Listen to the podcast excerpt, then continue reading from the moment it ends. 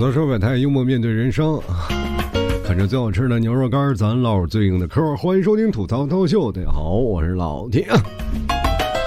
在人生道路上，每个人都会经历一些成长和挫折。当然了，你经历成长了，就会有奖励嘛。你经历挫折了吧，那也是奖励。失败是成功的妈妈嘛？那也就是说，你只要失败了，你就多了个娘啊。以前老是经常有人骂啊，这个啥你挺难听的话，这什么三字经，妈妈妈爸爸的什么？那说实话，就是在说骂你曾经的失败。大家也不要过于担心，你成功没人敢骂你啊。所以说，在某些情况下，就很多的人会经历了一些，哪怕成长也好，失败也罢呀，这都是在人生道路当中的必修课。我们从一出生到现在就开始经历过各种各样的比较啊，比如说像邻居家的孩子、别人家的孩子呀，对吧？你总会比较下来。哪怕人自认为自己还不够优秀，但是在别人家里，哎，他们家还挺优秀。你看我小的时候就是别人家的孩子，就经常别人的家里家长就会夸我。你没有想到吧？哈哈哈这么作为一个老 T，居然还会被别的家长夸奖。哎呀，我的天哪，这简直是天上好像是掉下来个林妹妹一样，咔一下砸我脑袋上了，是吧？人以为哎很开心，结结果林妹妹两百多斤啊。是这样的，就经常会有别的孩子他不吃饭不好吃饭，你看隔壁那个傻大个长那么高，对吧？我身高也就一八三，你说你哎，你骂人不带真的，他每次夸我的时候，我就感觉这这骂挺难听的，你知道吗？除了身高特长，真的说实话也就没有什么特长了。其实每一段你获得的肯定都是对你自己努力的总结嘛。我们这个时候总结出来的一些事情，我们就要感激嘛，就是感激自己的。就比如说，哪怕我自己身高，我会感激爸妈给我好吃好喝的，至少让我能活下来，对吧？说实话，我小的时候跟各位啊，现在有个。说法叫做南方小土豆，就是说各位南方朋友长得比较低，长得稍微有点低，像北方人长得稍微有点高，这个说法我觉得不太那什么，不太准确，因为很多的北方人他个儿也并不算太高啊。现在很多的朋友说，哎呀，南方的个个长得比较低，不是，他们更。主要的区别是在于穿着，相对来说，北方穿着比较朴素，南方穿出来比较艳啊艳丽，所以说搭配的也比较是颜色五花八门的，所以说很一看南方的朋友。过去怎么样来对比南方人？比如说像最北方的内蒙、东北，跟南方的广东、上海这一带一对比，就知道双方的实力啊，穿着的衣服就不一样，就每个人的穿着表现就光鲜亮丽。时尚嘛，最早以前从上海、广州那边过来做服装，我所以说引领潮流的趋势。所以说一到处说是北方没什么说的，只能拿身高说事儿，说北方人高马大的，对吧？真的，但是真正的。个高的那不是还是在上海吗？啊，姚明啊，那谁还知道北方还出了什么大汉呢？所以说这个时候你就可以彰显出来很多的事情了，就不要拿身高说事儿，身高并没有什么太多可取的一件事情。就比如说像我们这个身身高，哪怕我现在一八三的身高，呃，吃东西主要因为我们吃不好啊。你看南方的小伙伴们生活太好了，每天这个不吃那个不吃，像北方有口吃的就不容易了。北方为什么长得那么高？重在于不挑食，你知道吗？我也不知道我为什么长这么高，可能过去跟狗抢吃的时候有一定的关系啊。以前小的时候没饭吃，经常饿着，饿着就跟狗抢吃的，就真的。我爷爷经常会狗给狗蒸那个窝窝头什么的。对，生活条件好了不一定让狗吃剩饭。我们那时候狗不是说是宠物狗，我们那时候家里养的狗那是看家护院的，真的是往往家里放那里，一到晚上放开了，谁进来咬死谁那种，那种。那个时候我经常跟狗抢吃的，所以说我俩。建立了很强烈的革命友谊。有的时候狗就吃一点我爷爷以为狗病了，其实我我心里是默默流眼泪的，因为狗给我留了一口，你知道。生活在这里，我们应该感谢很多的人。就比如说，像我心里，我会感谢像老师，感谢父母，感谢曾经养育我的这些亲戚朋友。因为小的时候，我们那时候吃饭都是各种的亲戚来回跑的，不父母也忙啊，小孩那时候都散养，对自己养育之恩的所有的人都心怀感激。同样感激我们家那条狗啊。他们陪伴与成长，在我这个过程当中，他们是做了很多积极的作用。当然了，我们要感谢曾经鼓励我们的人，我们会发自内心的去说，谢谢你曾经的陪伴，是你们锻炼我，让我不断的前行，不断的突破自己。很多的时候，我们会有一些关于语言上的肯定。当然了。最有实质意义的，肯定就是给你发一个小奖杯，或者发一个小奖励。我们从小到大获得很多的奖励，比如说上课的时候，我们会有奖状。我经常会看到很多的现在的现在孩子少了，现在都是那种纸质的折叠的奖状放在家里了，或者有奖杯什么的。过去那都是有个奖状，写着谁，然后把那个奖状贴在墙上。有时候我经常会看到别的同学，那贴墙上都是，比如说像我有个奖状，有个奖状，我就会把它裱起来放在那里，孤零零的放在那里。别人的奖状就拿来糊墙的用的，你知道吗？奖状多的可以搞装修了都，一进去我的天妈奖状铺的房间，什么这各种都有。这个东西经常会鼓励我，像我，你经常会获得的奖状，唯一的奖状拾金不昧嘛，就这个奖状表现我。哎，小孩道德观念比较好。你看，像我们那个时候接受道德的观念都特别好，拾金不昧，捡到的东西从来不自己藏着，这咔交给老师，老师就呃给你做个统计，回头呢给你写个拾金不昧，这个事情特别好。然后学校也会组织一些相关的人，就会在学校门口大字报上会写今天在学校当中是有谁丢了什么东西，需要的过来来认领。在学校的专门有一个统备处，专门去负责认领东西。我就因为我捡的东西比较多，那。大概很多的人以为我是捡破烂的人，就老去怎么说呢？我的上榜几率比较高嘛，所以说就给我颁发了一个拾金不昧的一个奖状，然后后面是特此嘉奖，我就把它就放在我们家里了。那但是这些事情也是。呃，闹了学校的有一个小小的警惕之心了啊，就是说为什么呢？为什么老是领东西的人是同一个人？老感觉我老是在他们家去附近的溜达，说你能换别人家？就有的时候甚至是校方有些怀疑，你们家又丢东西了？对对对，又丢东西。我爷爷就把自己家里东西拿回来了，然后回来就给我一顿打。你要再把家里的东西往学校里，我就揍死你，你知道吧？当然了，这不是作假。小的时候就是这么大无大无畏，把自己家的东西往学校里送啊。没办法，特别渴望别人的肯定，就像我现在做节目一样，我也特别希望别人的肯定，就特别希望别人能够发自内心的能支持我一下。比如说我获什么奖，现在我心如止水了。比如说你要获得什么奖项，对于我来说并没有实质性的意义，因为它只是一个鼓励而已。就希望你能在这这个地方再接再厉。比如说我拿过很多的节目的奖项啊，比如说像我在脱口秀栏目的第一名啊，还有脱口秀最佳脱口秀人气奖啊，那么现在都已经没有用了。若干年前获得的。奖，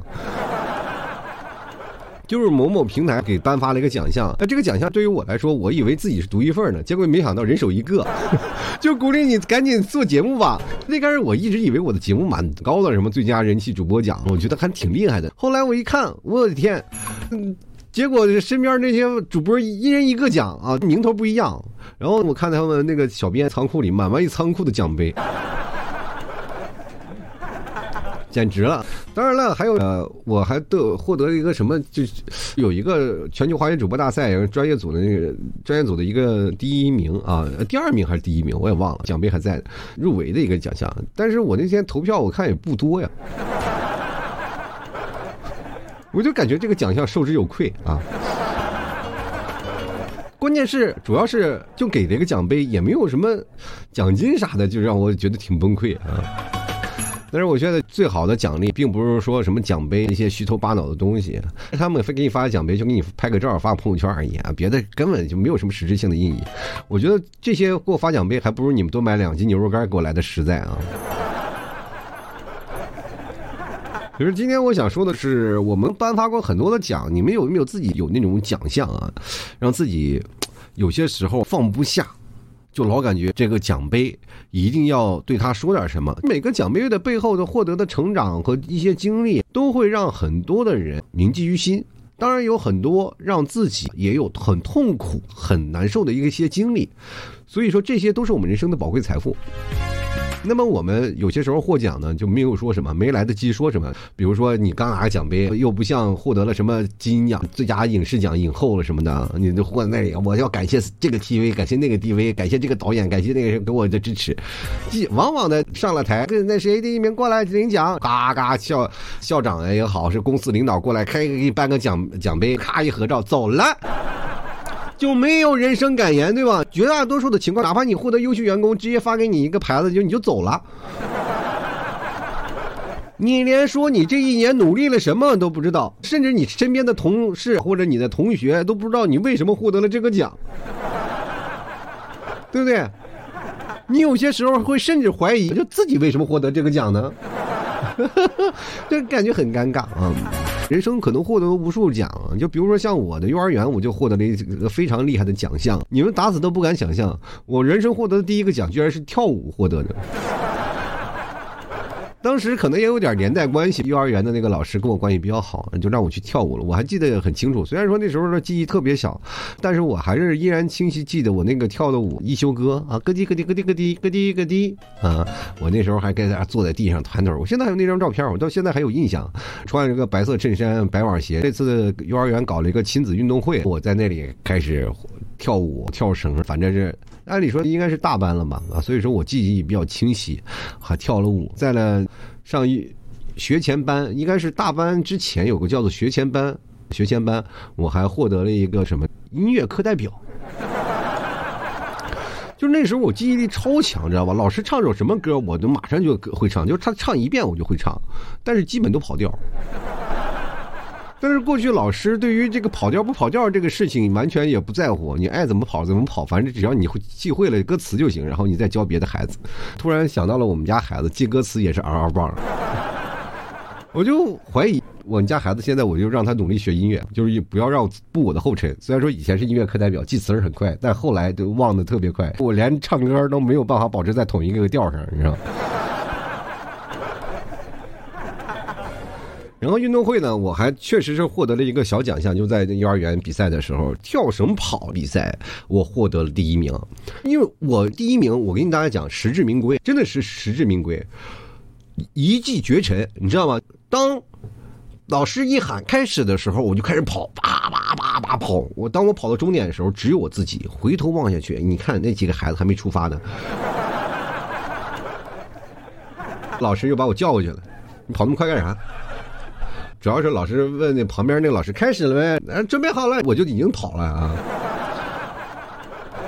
但是我也是有绝对实力的，因为我上上幼儿园的时候大长腿，开始正式的比赛，我也是一骑绝尘，正好跑到第一名。有的小朋友呃迈的步特别小，像我这迈的步特别大，协调性特别好，哐哐哐哐几步我就已经奔到终点了。很多老师和家长都给我给予了肯定，这孩子以后肯定是运动员，这真的不错，这协调性真的很好。所以说时候我就。跳绳第一名，折返跑我也是第一名。但是有一个比赛是怎么回事？你从点跑到另一个点，那边那天我爸我妈都不在，是我姑父去跟我参加的。姑父会写一道题，算术题，他这面把算术题给你拿好，你在那边拿上。笔写完了再跑回去，看谁的速度最快。最后加减的也就是一加一，二加二，二二加三那样的一个小的一个非常小的一个数字，非常简单的一个数学题。我就从这边跑过去，第一个跑到的，最后一个走回去的。从这个方面就可以看到，我这是属于啊头脑简单、四肢发达那种，最好的典范。当然了，运动会还是会颁发奖项的。颁发奖项，老师们有一个主持人嘛，在这介绍获得了第一名，第一名，然后就跳绳比赛怎么样？第一名也没有让我们介绍。如果要是让我现在弥补一下我时候的获奖感言，我就心想：你们都是在座都是垃圾啊！有本事啊，我挑战成人组，哎。当然了，那个时候对自己的运动神经也不太好，尤其是小孩儿。你获得了这个奖项，确实也没有什么人生感言可以讲。但是如果要真要讲的话，那个时候也要非常感谢一些人，就比如说你为什么能获得这个跳绳跑赛第一名，能够跑得又快又好，其实跟我的爸妈呀，跟我的爷爷奶奶是有密不可分的关系的。就为什么呢？因为小时候他们打我的时候。我跑的比较快啊，就慢慢就练成了这个事情。就比如说，在我爷爷奶奶家，他们打我的时候，就跳墙头，一边跑一边跳啊。也就是那个时候我们的墙特别高，需要爬。要如果不高的话，没准我就是跨栏了啊！你人都说嘛，干啥啥不行，妈不，逃跑第一名。上小学了以后，我就面临的奖项就比较多了。时候我，嗯，上小学，我们那个年代争得什么呀？争夺小红花。我不知道各位朋友有没有获得这样的？谁有能力了，行力比较好了，老师就会贴一朵小红花放在那里。有学习好的会贴小红花，比如说有劳动小红花，学习好的红花，他们那是那种的。红色小花，还有一种蓝色小花，还有一种什么的各种绿色小花，好多种小花这种颜色，代表你这嗯倾向于人比较，虽然获得红花比较多，但是他的倾向在哪个位置？我的倾向就是在劳动那边。我的劳动可好了，后来我就。扮成了劳劳动班长啊，特开心，每天带着一票人打扫卫生，开心的不得了。我获得的小红花也变成了劳动委员，特别有厉害。当时有两个劳动委员，我就感觉是那劳动委员后娘养的。真的，我们那时候我老师我。特别讨厌我，给我放一个劳动委员。他们有一个真实的劳动委员，劳动委员有两个，一个是我，还有一个是一个大高个，说话是有带个带股那个口音的啊，我记得很清楚，带个口音的，也是大高个，比我还高。但是那个可能跟老师稍微有点关系啊，老师就特别喜欢他，我一直护着他，可能有点亲戚关系吧。到了我这边一个劳动委员，也变成了我是真劳动，他是真委员，也就是说。他是处于那种，也就是说，我们所谓的一把手吧，像我这二把手干实质的，他是抓正工的嘛，站在那里就每天跟我们做思想教育，让我们干活，他做一个在那指颐指气使的。我他妈我心想，其实我那时候心情也不好，我他妈也是劳动委员，凭什么指挥我呀？但是人有老师撑腰呀，你不干活，老师骂你呀，然后然后还给你挂着一个头衔，你必必须干，你不干，你要把你劳动委员撤销掉。但是有什么实质奖励吗？有什么实权吗？一点都没有。你虽然说这个东西它是平级的。但是我一直感觉我低人一等这样的，但是你干活你必须冲在第一线，否则你这劳动委员就没有了。那个时候为了保持这个荣誉，为了保持这个奖项，就因为你确实必须有拿就说得上来的一些话，就是因为你在家里对你学习，呃，关注度并不是够嘛。但你学习不好的话，家里还是会有一点意见的。你比如我妈那个时候是该揍你揍你，她有些时候也会问学习怎么样，我说学习一般，就要揍。但是我是劳动委员，哎，那就好一点。为了保住自己的屁股，所以说才能低三下四的每天这样的生活，对吧？除了劳动委员，上面还有班长，一个政府班长，那家伙真的是作威作福。你到现在为止啊，他在我人生可恨度当中排前两名，你知道吗？那两个班长，两个女的，到现在你都记着他那个丑恶的嘴脸，那也就是上中学了不记得了。你说要上中学，但凡记着找着他们，给把他嘴给撕了，你知道吗？所以说这个过程当中，你说经历过很多的事儿，你也没有办法啊。有记得有一次就让我印动这个印象特别深的，就是有升国旗啊，国旗前面有座假山，当时是让我们上去去打扫干什么呢？去打扫假山的卫生了。高年级的同学都在那里升国旗，低年级在那打扫卫生。结果升国旗的时候就出现了一个什么情况？很多的学生在那少先队员嘛，少先队员这里。奏着国歌，那面升国旗，我们在身后假山上，在那里啊打扫卫生，然后莫名其妙的也是站起来了，也开始看看国旗升国旗。这个过程当中会产生一个什么问题呢？升国旗的时候大家都会排队啊，但是在假山上面呢，人也是站着的。在校长一过来一看，哎呦我他妈的，给你敬礼呢是吧？然后就一堆老师过来开始抓我们啊！我们也不知道怎么回事就抓我们，我们就一帮人就开始跑。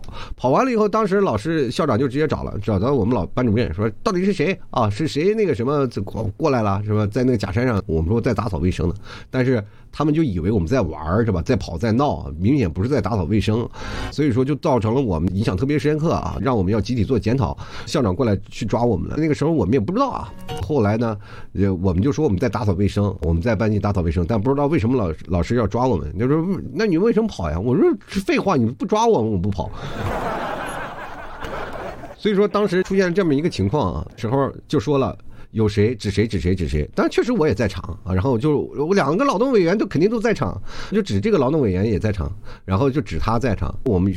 当时我记得印象最深刻的那个时候啊，我说我在场，然后我站起来了，我说我在场啊。当时我就说了，我们是在打打扫卫生，然后呢，我们老师就上来劈头盖脸给我骂了一顿。你看打打扫卫生，你在这跑跑跳跳玩什么呢？就是怎么回事？一直我们另外一个劳动委员，然后他就跟我说啊，就那老老师校长说，那他是不是在就大高个嘛，一眼就看出来了。然后我说老师他是劳动委员，我他妈当时我就心想了，老师你这蛮双标狗啊！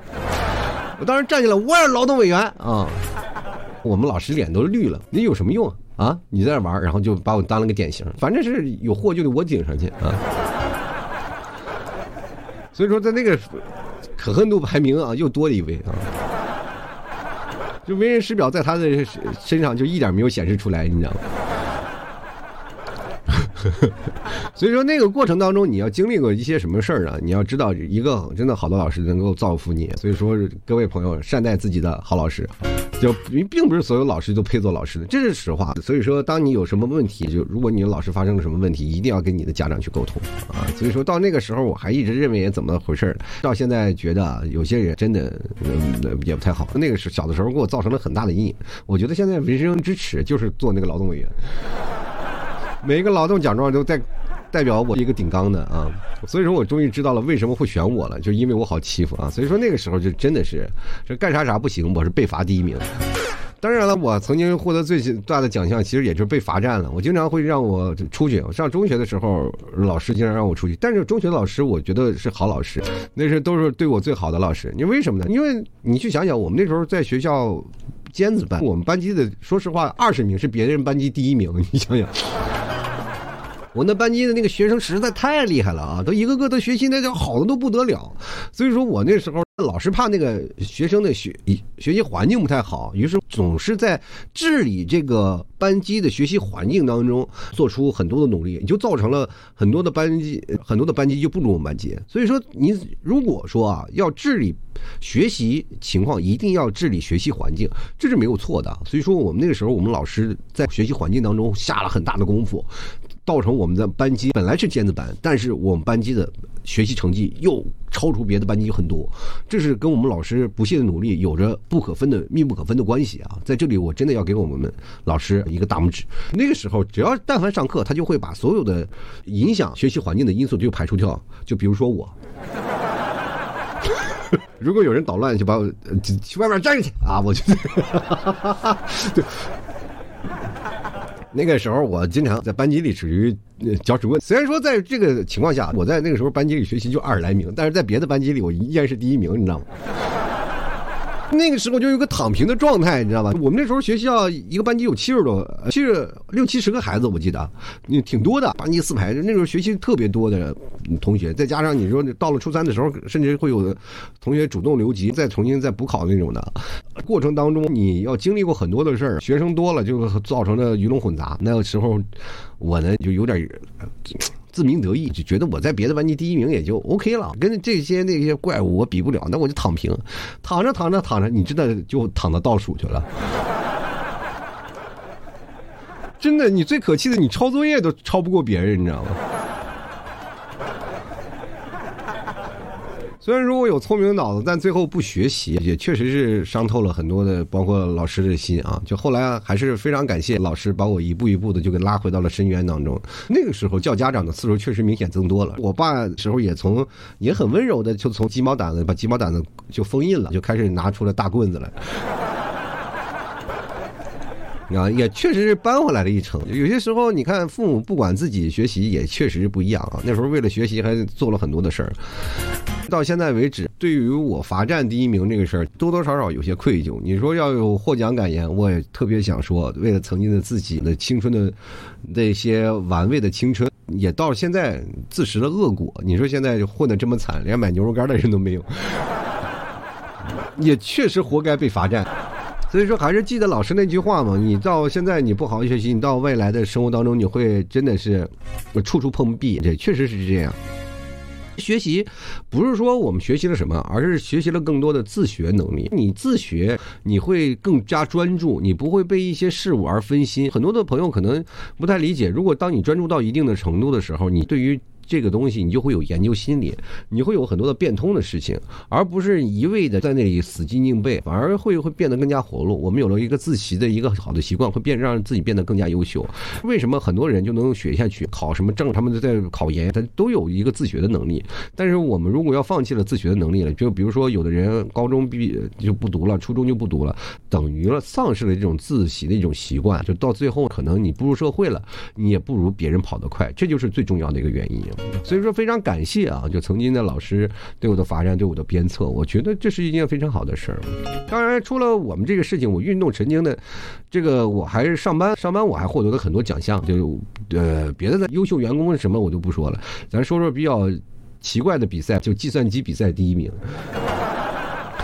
时候我是在国企啊，国企身边都是一堆什么老头老太太。就是说实话，我在那时候计算机我也并不是很强，但是对于一个企业当中的计算机所承载的业务，无非就是一些考题，考题是提前告诉你了，你就背就好了。然后剩下的一些实操的，实操的就是说实话，对于我现在的这种已经工作了多年的就 Excel 啊、Word 大神来说，曾经的那些东西都是哎小皮毛。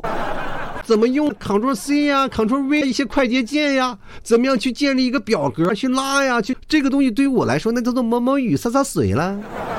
还要对齐这表格到多少点多少点几这样的一个去进行评判的，我就一不小心就获得了计算机第一名。因为我这提前就知道了，因为我跟是那个信息化部啊，我关系特别好。他们一说，哎，谁第一名？比我们那个时候技能比武嘛，我比赛第一名。哎他妈，当时确实奖给我带来很深刻的印象，因为给我 一千多块钱奖金，我 爽死了，你知道吗？啊，当时我就完全没有抱，呃，完全没有抱希望。我就觉得我做的已经非常不好，因为那时候确实我对那个 Excel、Word 什么的，我确实不太不太熟悉。我只是可能会打字，或多聊聊聊天什么的。对于这些这个办公软件的应用还是少啊，一些皮毛。但是他考的也是皮毛。但是我就说属于矮子里拔大个儿那种。我一回头一看，大家都不会啊。能填就填，能写就写。最后他们一评分，你看我就是第一名。那个时候还有一张合影，我呢抱着一个名次点比赛第一名，然后颁了奖，大家都陪着我就在那儿啊照着相。那个时候，哎，我都没有想到计算机比赛还能获得第一名啊。那个上班的地方，那时候还有什么羽毛球比赛，获得了一个第二名。到现在我有那个羽毛球比赛第二名，就很多人说专业嘛，就相对来说属于业余里组织的状态。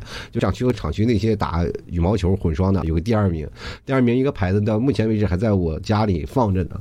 因为那个奖牌啊，说实话，对我意义很重大，因为获得了羽毛球比赛第二名。当时参参赛的队伍就两队，这个对我来说是这个耻辱。你说就两队还打不赢？你说啊？当然了，足球比赛我那个也是组织的，就产我们公司里自己组织足球比赛第一名。我人生就两项运动啊，玩的比较好，一个是足球，一个是羽毛球。当时足球对我印象比较深刻的，那时候踢足球拿了第一名。我那个时候呃脚力也非常好，踢足球也是非非常大脚力的。人俗俗话说，我那个顶中国版的那什么斯来着。哎，我我怎么突然想起，我就把，反正就大脚很厉害那个人。哎，我我那时候为了就防止一个球，我那时候因为，呃嗯，非专业的比赛，踢得好的人都当后卫啊，前锋不绕，大家都一堆踢。那当时我在那里踢后卫，为了防止一个球，我去铲球去了。结果我我看那地不是草坪，我就咔嚓一铲，呃，球没铲到，自己手他妈给闹断了啊。后来几场比赛，我都是一直呃踢带着夹板踢足球，而且我脚力比较大，一般人业余的守门是一般守不住的。只要我在禁区里一抽射，但别人就基本都守不住。大家都觉得我劲儿太大了啊，这害怕啊，但是没有办法，那为了进球没有办法。但是我那个手折断了，手还打了夹板还去踢球呢。我记得那个手，当时我的手咔就有个右手的。食指旁边那个指头叫无名指吧，对吧？然后从这边就已经掰过去了。我一看掰过去了，我就吭又掰回来了，你知道吗？我说我手断了，又去医院又去接的，接完了以后回来了。这个事情代表曾经，包括现在你握着我的右手，我这个手手指还是拼不到，有中间还有缝，所以说也确实是你只要看到这个手，就想起了曾经自己手指头断过时候。如果要去医院的话，一个正规的，因为那个当时在一个特别小的一个地方，小城市，那个医院治疗的不太好，他们接的方式也不太好。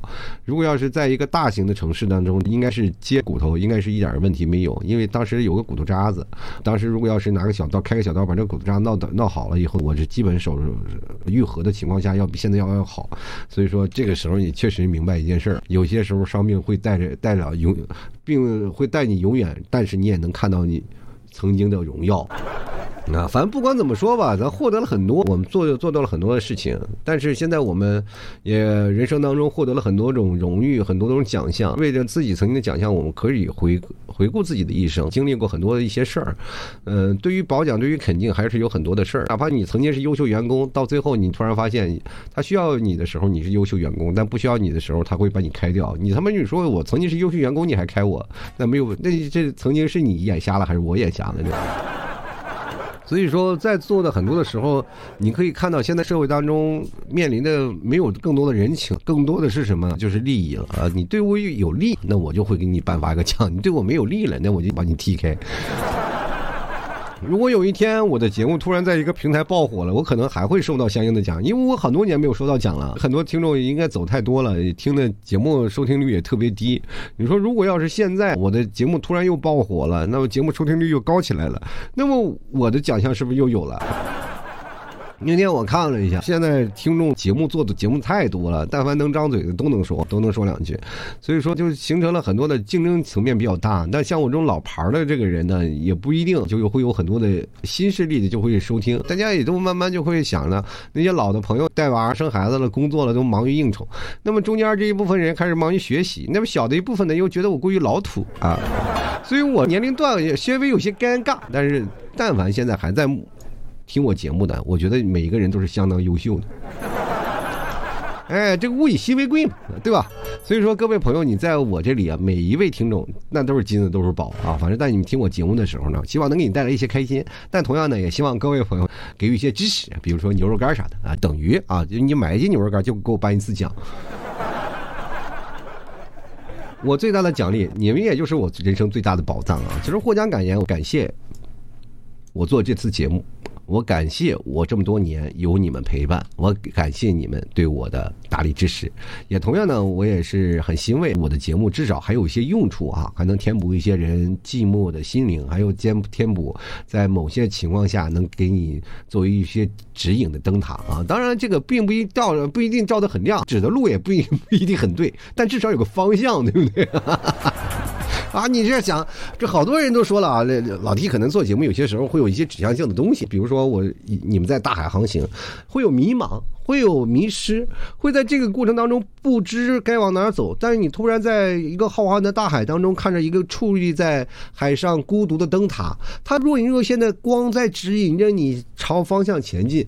你正在迷茫的时候，灯塔的光照向了前方。你说你顺着光往前走，于是乎你就开着船在浩瀚的大海上航行，顺着那套光的指引走走走。突然前面一片光明，来到了一个大大的房子。你把船。开进去以后，你会发现里面就会有一个小人站在那里说：“先生要牛肉干吗？是 不是顺灯塔方向过来的呀？”啊，哎，你一直以为那个灯塔是指引你人生方向，没想到那是个搞搞推销的啊！但是没有办法，都为了活啊！那总比在什么啊马六甲在那抢你们的抢你们东西的海盗强嘛啊！对不对？咱就是你不行，你再开出去嘛，对吧？我这这条道是通的，不要了，你就开开个往前走。好了，吐槽说百态幽默面对人生，喜欢老 T 的别忘了多多支持一下，给老 T 一点小小的支持。然后呢，喜欢的话就给老 T 买一斤牛肉干啊，支持一下。在某宝里搜索老 T 的店铺“吐槽脱口秀”就可以找到我的店铺了，或者你直接搜索宝贝名称“老 T 家特产牛肉干”也能找到。你记得要见到我可以对下暗号“吐槽社会百态”，我会回复“幽默面对人生”。马上要过年了，各位朋友赶紧多支持的多支持一下。还有那各位朋友呢。也可以加老 T 私人号拼的老 T 二零一二老 T 二零一二拼的，大家关注一下就好了。呃，我突然想起来，刚才踢足球运动员叫什么？的后卫叫做卡洛斯。我这人脑子里一直讲什么斯什么斯，就老是想不起来。反正不管怎么说，各位朋友，人生也就像大力出奇迹的足球一样，就真的一脚踢出去，只要球进了就好了，甭管他从哪绕过去。好了，这今天咱们节目就做到这儿，我们下期节目再见，拜拜了。